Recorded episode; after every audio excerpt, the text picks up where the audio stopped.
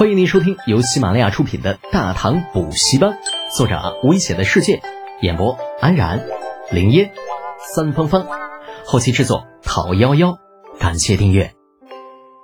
第三百五十集，三段射击。你说中午的时候，李靖去了大理寺，用藤条把李德杰那小子好揍一顿。突如其来的问题让李承前丈二和尚摸不着头脑，随口道：“啊，哦哦，对，儿臣亲眼所见。”李儿露出了这还差不多的满足的笑容。嗯，军售的事情你看着办吧，记住啊，不要一次性交付。另外，朕会派唐简配合你们。诺。李承前等的就是这句话。当下也顾不得琢磨老头子笑容中的含义，连忙应下。旋即又问道：“父皇，这火枪您看要不要继续打造啊？”这个嘛，李儿的目光重新落在了桌上的古怪兵器上。嗯，此物威力倒是不小，可就是装填麻烦了些。父皇，儿臣倒是不觉得如此。想到上午李浩的交代，李承前解释道。这火枪装填虽然慢，但胜在威力十足，便于携带。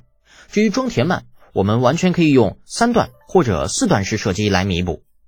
好，什么是三段式射击啊？李儿目光微动，看向李承前。李承前回道：“就是让士卒站成三排或者四排，依次轮番射击，利用其他人射击的空档，射击过去的军卒完成填装的工作，然后接替其他射击过的同僚。”啊，李二到底是在战场上杀出来的马上皇帝，立刻便意识到了分段式射击的好处。嗯，这样吧，从你的六帅里挑出三百人，按照你说的方式训练。若是可行，争取在讨伐接力之前推广至全军。诺。见李二答应，李承前乐得眉开眼笑，屁颠屁颠的走了。他这个太子当的不容易呀。事事需要小心不说，还要努力做出成绩。可话说回来，想在权力范围不与老头子重叠的方面做出成绩，又岂是那么容易的？远的不说，单说这权力范围重叠，就是他要面对的最大障碍。就做的多了吧，容易被老头子误会；你要做的少了，又会被老头子的光辉遮盖。如果有可能，李承前真的想吼一嗓子：“我真的是太难了！”自从李浩被关进大理寺，吐蕃的松赞干部和突厥的拔卓竟都惶惶不可终日。一方面担心啊大唐皇帝会不会迁怒于自己等人，而另一方面又要担心李浩能否继续兑现之前的承诺。每每想到那天在火炮试验场看到的一幕，这两伙人在心惊胆战的同时，又充满了羡慕，不得不感叹。大唐人才济济，竟能够制造出如此威力巨大的神兵利器。就那个叫做火炮的东西，重达千斤，完全由生铁铸就。不说其开山裂石的威力，就单说那铸造火炮的千斤生铁，就这要是放到吐蕃或者突厥，那足足可以打造出百多把战刀啊，武装出一支百人队。可是，在大唐，竟如此轻易的拿来铸造火炮了。而且他们亲眼所见的就有数十，那些个他们看不到的更是不知道有多少。败家吗？的确败家。可问题是，人家败得起呀。那这羡不羡慕？羡慕。嫉不嫉妒？嫉妒。可是那又能如何呢？打是打不过的，这辈子都打不过的。远的不说。真打起来，只要大唐弄上数百门的火炮，往两军阵前那么一摆，有多少人都能给你轰没喽。不过好在大唐有一个败家子儿啊，那个败家子儿他叫李德俭，哎，就这个傻逼，他为了钱，竟然轻易就答应了卖一批武器给俺们。这些个武器虽然大部分还是以冷兵器为主，但胜在数量足够啊。对于松赞干部和拔卓两方来说，这就已经足够了。那反正眼下他们需要的是巩固自己在本国的地位，回去草原称王称霸。至于大唐，哎，打不过就是打不过。那就算有了这么多的武器装备，依旧还是打不过。面对如此强者，就从心一些，并不算什么。草原的规矩就是如此，臣服于强者本就是他们的惯例。甚至松散干部自那天参观回来，连国书都写好了，只要东西到手，立刻回国大展拳脚，把自己失去的一切全部都夺回来。而就在这个关键时刻，李浩被关起来了，啥时候放出来不知道。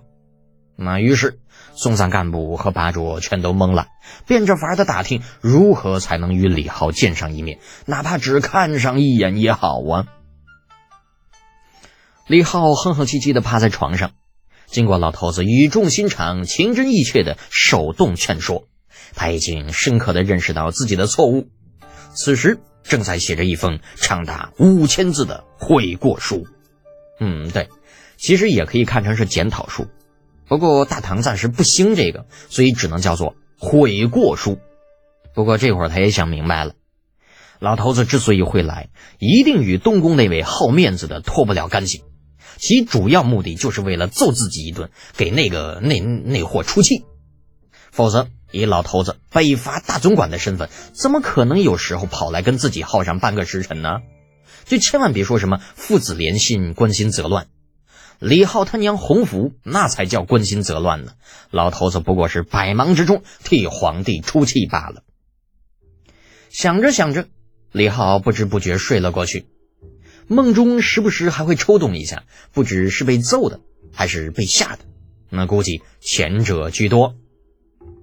再次醒来的时候，已经是第二天中午了，打了个哈欠，从床上爬了起来。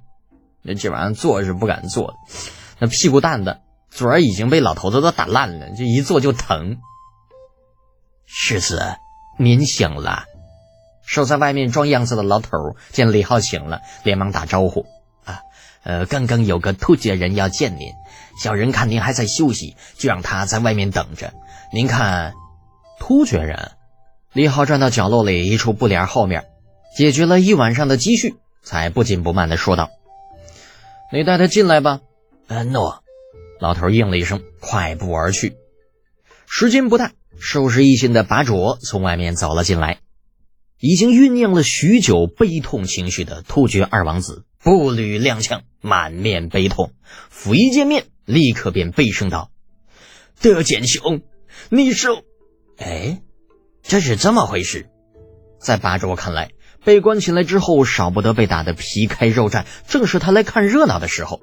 那结果，事实似乎与他想象的有着很大的差距。大牢里这位啊，非但没有受苦，反而面色红润，有光泽。这大牢里边所有东西一应俱全不说，甚至桌上还摆着糕点、水果之类的小食儿，就巨大的反差，让八桌好不容易酝酿出的肺腑之言，全都成了他娘的废话。就隔着牢房的栏杆，讷讷无言。呀呀，你这坐牢呢还是度假呢？难道大唐的牢房都这种等级的？哦，呃，不不对，八卓突然意识到了什么。瞳孔猛地一缩，该不会是这回要被砍头了吧？这个是最后一餐断头饭。李浩哪知道，短短片刻，八卓就转了如此多的念头啊！笑着招呼道：“哼，二王子这是怎么了？如此着急见我，可是有什么事情吗？”呃，哈哈德简兄，您这是怎么了？八卓回过身来，试探的问道。李浩坦然一笑。哈没啥大事，就是皇帝陛下见我前段时间太过操劳，故而安排我在这里休息一段时间。二王子你也知道啊，我这人呢，心里面装的都是工作啊，这一忙起来就什么都忘了，在家里休息啊，也很难真的放松。真的是这样吗？那小子还能要点脸不？八周不以为然的撇撇嘴，露出个信你我就是个锤子的表情，哈哈。德简兄辛苦，为了大唐嘛。李浩打了个哈哈，动作大了一些啊，牵动了某些位置的伤势，疼得他咧咧嘴，索性也不墨迹，直接问道：“二王子今日来找我，可是有事啊？”被李浩一问，八周也想起了来此的主要目的啊，是这样的，小王今日是来向德简兄告辞的，从突厥出来也有一段时间了，有些惦念家中，故而明日小王就要离开长安，返回突厥。本集播讲完毕，安然感谢您的支持。